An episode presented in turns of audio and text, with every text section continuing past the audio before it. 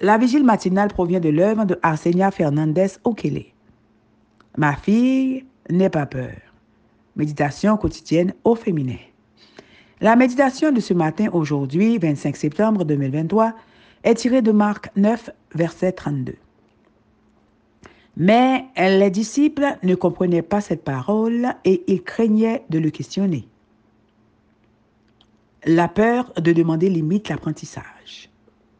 Page 274. Jésus a dit à ses disciples ce qui allait se passer, mais ils étaient distraits, se disputant pour savoir qui serait le plus grand dans le royaume. Lorsque Jésus leur a demandé la raison de cette discussion, ils ont gardé le silence. Que répondriez-vous s'il vous demandait de quoi vous discutez habituellement avec votre famille et vos amis? Il est facile de se laisser prendre par les intérêts temporaires. Témoins de nombreux miracles, les événements divins leur étaient maintenant devenus familiers. Ce qu'ils avaient au départ considéré comme surnaturel a fini par devenir normal pour eux.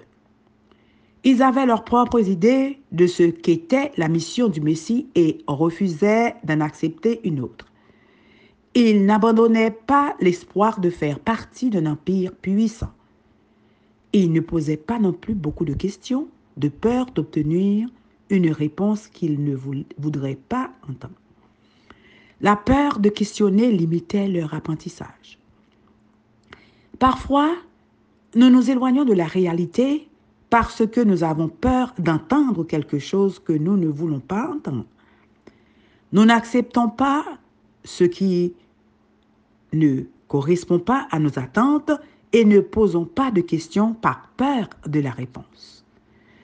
Les disciples du temps à apprendre que la grandeur et la puissance se mesuraient différemment au ciel et sur la terre, que, paradoxalement, la puissance se perfectionnait dans la faiblesse et que c'était quand nous sommes faibles que nous sommes forts.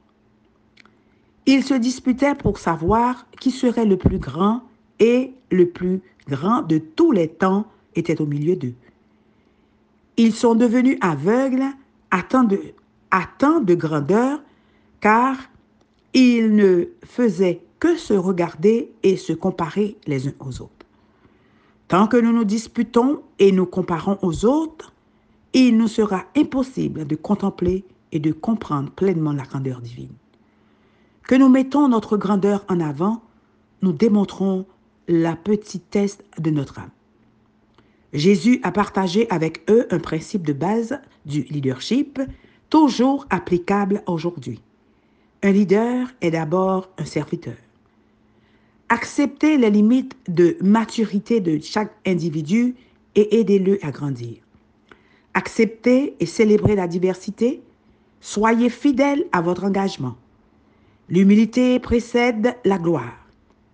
Pour occuper une place élevée devant les hommes, le ciel choisit l'ouvrier qui, comme Jean-Baptiste, prend une place humble devant Dieu. Amen. Le disciple le plus semblable à un enfant est l'ouvrier le plus efficace dans l'œuvre de l'Éternel. Les intelligences célestes peuvent coopérer avec lui qui, avec celui qui cherche non pas à s'élever au-dessus des autres, mais à sauver les âmes.